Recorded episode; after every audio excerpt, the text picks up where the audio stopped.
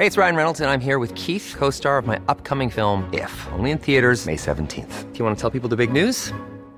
All right, I'll do. Sign up now and you'll get unlimited for $15 a month in six months of Paramount Plus Essential Plan on us. Mintmobile.com slash switch. Upfront payment of $45 equivalent to $15 per month. Unlimited over 40 gigabytes per month. Face lower speeds. Videos at 480p. Active Mint customers by 531.24 get six months of Paramount Plus Essential Plan. Auto renews after six months. Offer ends May 31st, 2024. Separate Paramount Plus registration required. Terms and conditions apply if rated PG. Tenemos al doctor Alejandro Macías, subdirector de Epidemiología Hospitalaria y Control de Calidad de la Atención Médica en el Instituto Nacional de Ciencias Médicas y Nutrición Salvador Subirán y comisionado especial para la atención de la influenza en México en la pandemia del 2009. Muy buenas tardes, doctor.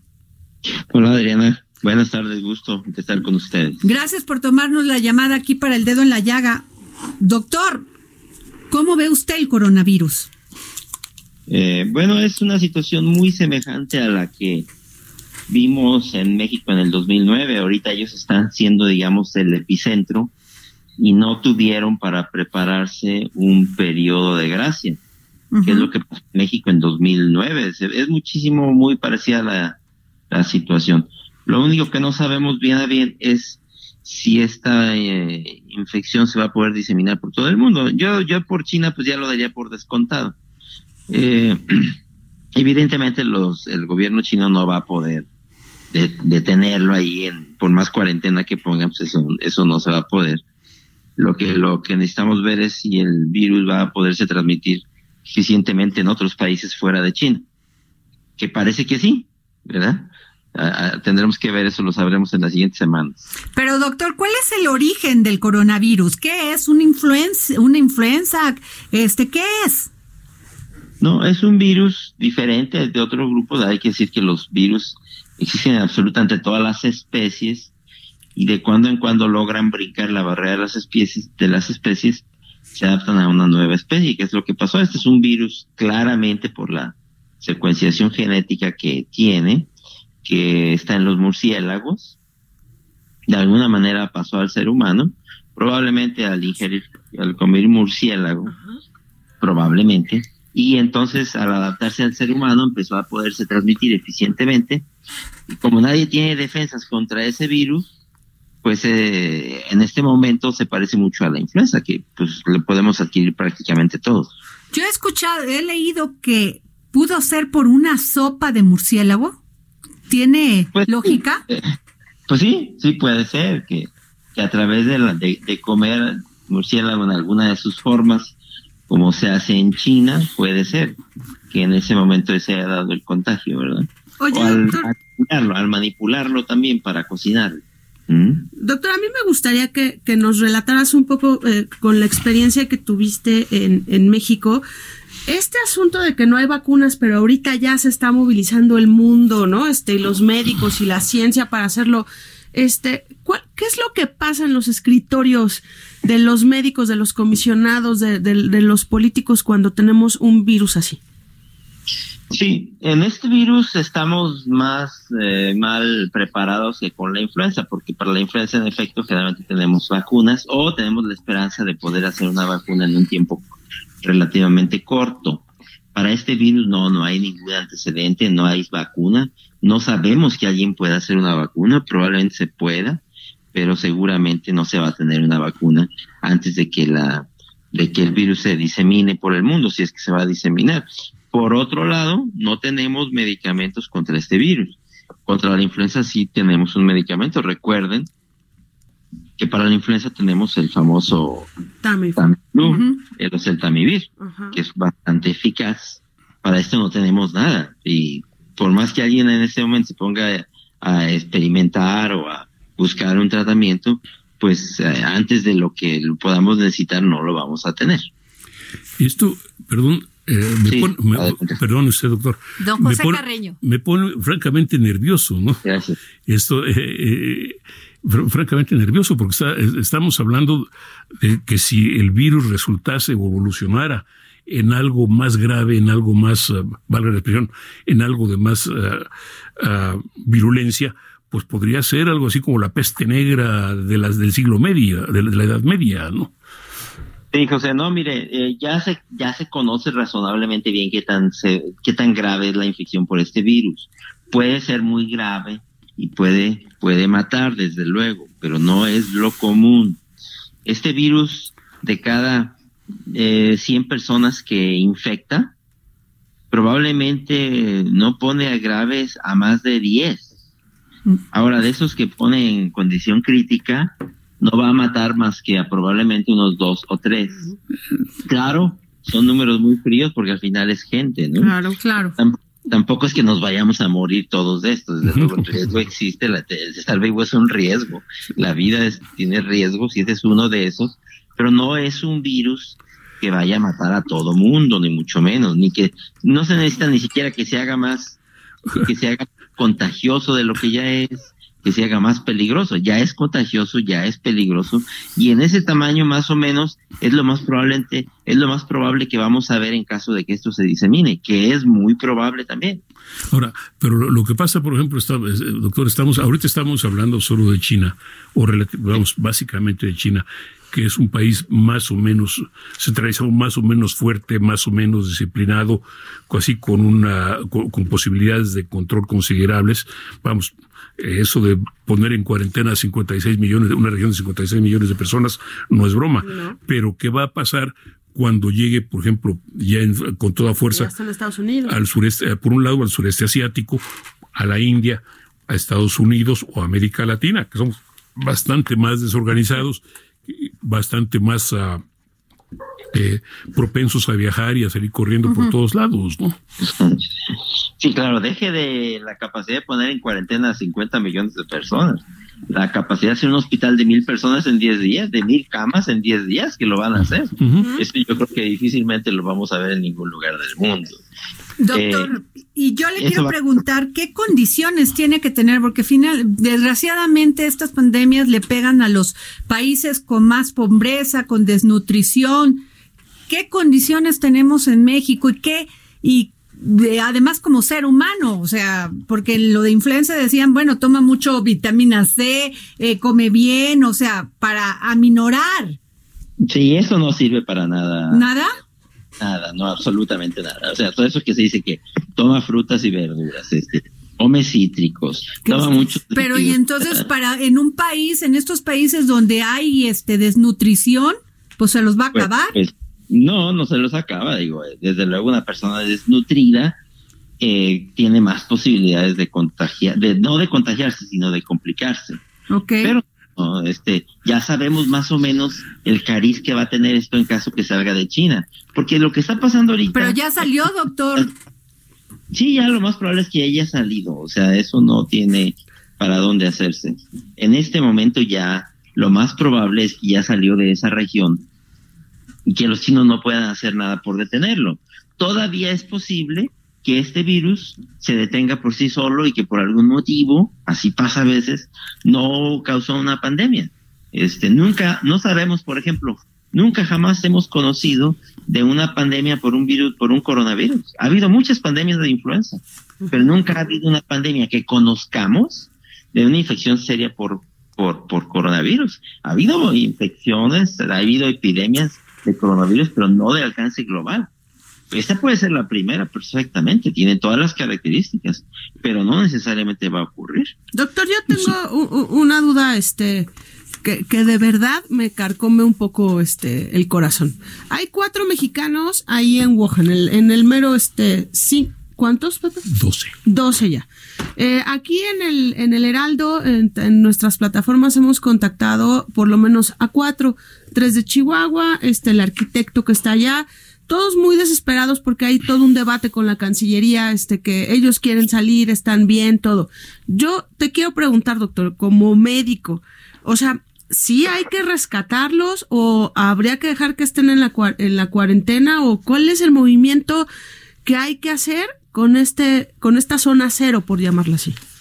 Sí, al respecto de los mexicanos, bueno, pues eh, los estadounidenses, por ejemplo, ya fueron a sacar a su gente. Sí. ¿no? Yo creo que si gastamos en otras cosas, no veo por qué no gastar en traerlos también. Pero es que tampoco eso va a significar que les estemos salvando la vida. Primero, lo más probable es que, desde luego que es desesperante estar allá, pero lo más probable es que se, es que si se infectan no se vayan a morir. Ahora, eh, si se los traen para México, bueno, pues si el virus llega a México, ya se van a infectar también aquí en México. no es que, pues sí, no, no es que. Ahora, tenemos las camas suficientes, la infraestructura hospitalaria para poderle dar frente a esto porque me queda claro que lo que usted dice que con esto en el 2009 de la influenza, pues no estábamos preparados. ¿Ahora lo estamos? No, tampoco. Digo, estamos mejor preparados que entonces, pero ningún país está preparado completamente para eso. Vean lo que está pasando ahorita en Wuhan. O sea, en este momento los hospitales ya se encuentran saturados, no por nada están haciendo hospitales nuevos, hay hospitales ya de campaña y hospitales nuevos que están haciendo. Ya los hospitales ahorita están saturados y eso mismo puede pasar precisamente en México. Aquí el problema es que aunque es una proporción muy poca de las personas a las que se pone grave, o sea, la que le falta el aire para respirar y que necesitan una máquina, pues esa proporción baja, vamos a decir, un ejemplo, la Ciudad de México. La Ciudad de México tiene, digamos, 20 millones de habitantes. Imaginemos nada más que el 1% de las personas de la Ciudad de México necesitan una máquina para respirar. 200 mil personas. No es nada 1%, sí, pero a ver, meta 200 mil personas. No, no, no hay manera y eso es 1% de la población, eso es lo que está pasando. No se necesita ni siquiera que sea una enorme proporción. Entonces nadie está preparado para eso. México aprendió de la pandemia de influenza, sí.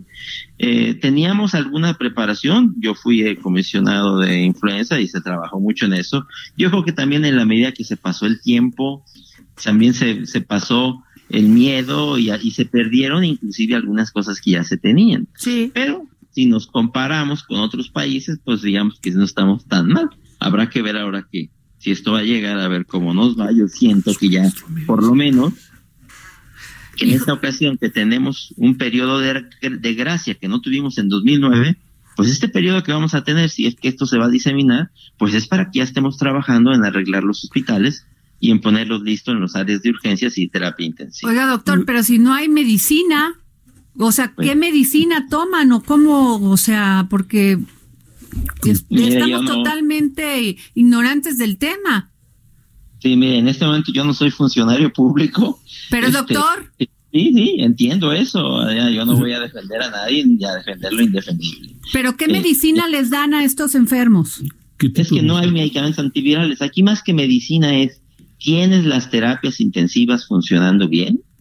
Tienes los medicamentos, los relajantes musculares, los tranquilizantes para ventilar a un paciente en una máquina, tienes máquinas suficientes, tienes sondas para ventilar a los pacientes, todo eso. ¿Tienes camas de terapia intensiva suficientes? La respuesta es no, ¿verdad? Eh, ahora, eh, ¿tienes esa capacidad de arreglarlo de la noche a la mañana? No, tampoco, porque esas son cosas que toman años. Eh, aquí sí se puede decir que si no hay una buena capacidad hospitalaria, pues no la vamos a tener. Ojalá y no sea necesario.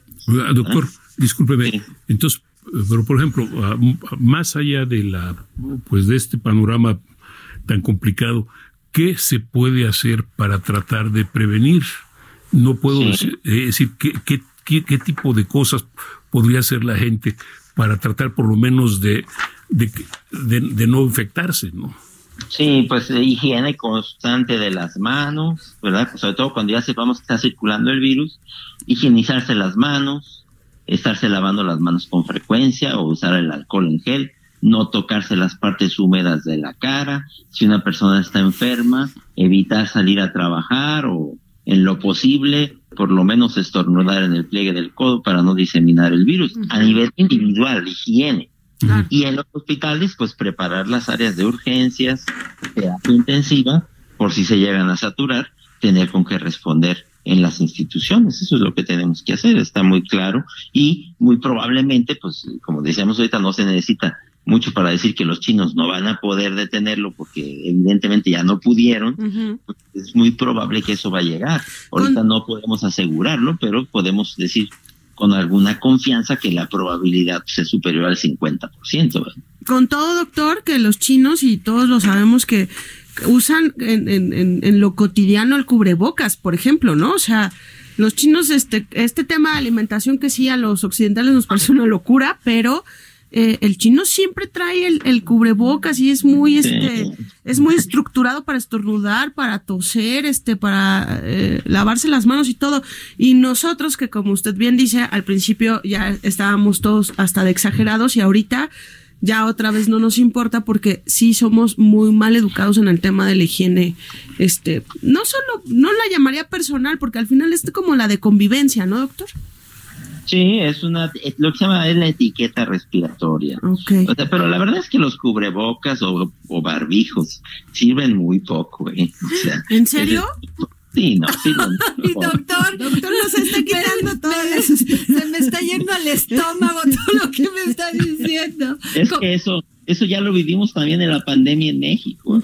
Yo veía el absurdo, por ejemplo, de taxistas manejando su taxi sin pasajeros, pero adentro con un cubrebocas el, taxista o los papás llevando a la escuela a los niños y en la calle con su cubrebocas, pues cubriéndose de como de qué, ¿no? Es un poco más como para para la conciencia que otra cosa, pero no, la verdad es que el cubrebocas sirve de poco, eh, sobre todo los cubrebocas convencionales, los que pueda comprar uno en una farmacia, eh, son de utilidad muy limitada, acaso un poco mejor que nada, pero no, la cosa no va por ahí, la cosa sería Ojalá que tuviéramos un medicamento, no lo tenemos. Ojalá que tener, tuviéramos una vacuna, no la tenemos. Y si la tuviéramos, la gente no se la pondría.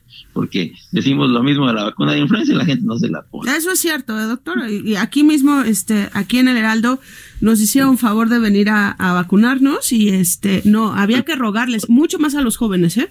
Claro, Hay que rogarles para decirle, inyectate y no que. Pero muchos dicen que esa vacuna no sirve, doctor, o que, que ajá.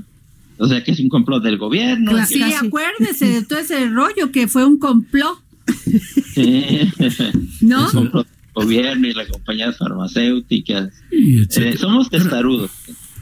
Ahora, entonces, doctor, uh, aprovechando su experiencia, aprovechando su, pre su, presencia, ¿cuál sería entonces la su previsión respecto a, a, a, a esta, a, esta, a esta corona, brote de coronavirus? Su previsión en términos de China y del mundo? Yo creo que la probabilidad de que salga de China y que se disemine no es despreciable. Yo digo que es por lo menos superior al 50%. Yo wow. creo que eh, para mí, con todas las evidencias que tenemos, es por lo menos un 60-70%. Ahora, si llega, va a infectar en la primera entrada, según se ve, probablemente por ahí del 30-40% de las personas. Ajá. No todas se van a poner graves, muchas de esas 30-40% no van a tener cuadros graves, van a tener cuadros leves, algunos ni cuenta se van a dar, pero de esos se van a, van a enfermar con gravedad que vayan a los hospitales porque no pueden respirar, probablemente un 10%, ¿verdad? Y de ese 10%, pues finalmente va a fallecer probablemente un, un 20% de ese 10%. O sea, si lo, pone, si lo ponemos en contexto, más o menos así son. Lo que está pasando en China ahorita, por ejemplo, para un área de 10 millones de habitantes ya llevan 80 fallecimientos. Uh -huh. Y si al acabarse el mes, más o menos podemos proyectar que van a tener alrededor de 100 fallecimientos. Pues, pero si ustedes sacan cuenta, son 100 fallecimientos en un área de, de, de, de 10 millones de habitantes en un mes. Oiga, dice, Oiga, no, doctor, no, y yo sí, le quiero preguntar esto porque, mire, los murciélagos, además de consumir insectos y ejercer de controladores de plagas agrícolas, se alimentan del néctar de las flores del agave y van saltando de flor en flor, llevando consigo el polen para fertilizar otras plantas. Lo hacen sí. esparciendo las semillas con sus heces y eso contribuye a enriquecer la diversidad genética del agave. ¿Qué me dice de esto? Porque es muy importante los murciélagos para el tequila. No, y el mezcal. Esto, porque ya la gente ya la está agarrando con los murciélagos. Eh, este, no tiene nada que ver ya ahorita los pobres murciélagos. Okay. Murciélagos, o sea, ya se pasó el virus y ya está el virus. Eso ya, no necesitamos ninguno nuevo. Hay que dejar ahorita los murciélagos en paz. Eso ya no tiene nada que ver aquí en la ecuación. Lo que bueno. pasó lo que tenía que pasar ya pasó.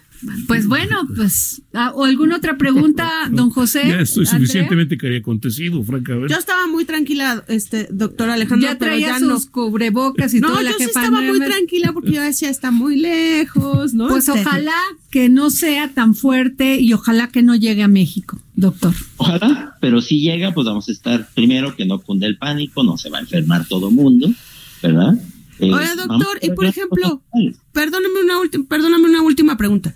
O sea, esta vacuna de la influenza, por ejemplo, ¿no? Lo- los que nos vacunamos anualmente y todo eso, ¿te va a ayudar en algo con el tema del coronavirus o no tiene nada que ver? No, no, por desgracia nada que ver.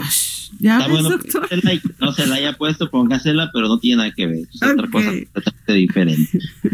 Pues, pues muchas gracias, doctor Alejandro Macías, por habernos contestado la, la llamada aquí. Es que me quedo muy triste, no, no sé qué hacer. Este, aquí para el dedo en la llaga. Gracias. Gracias, Ándale, doctor. muy bien. Gusto de estar con ustedes. Hasta luego. Gracias.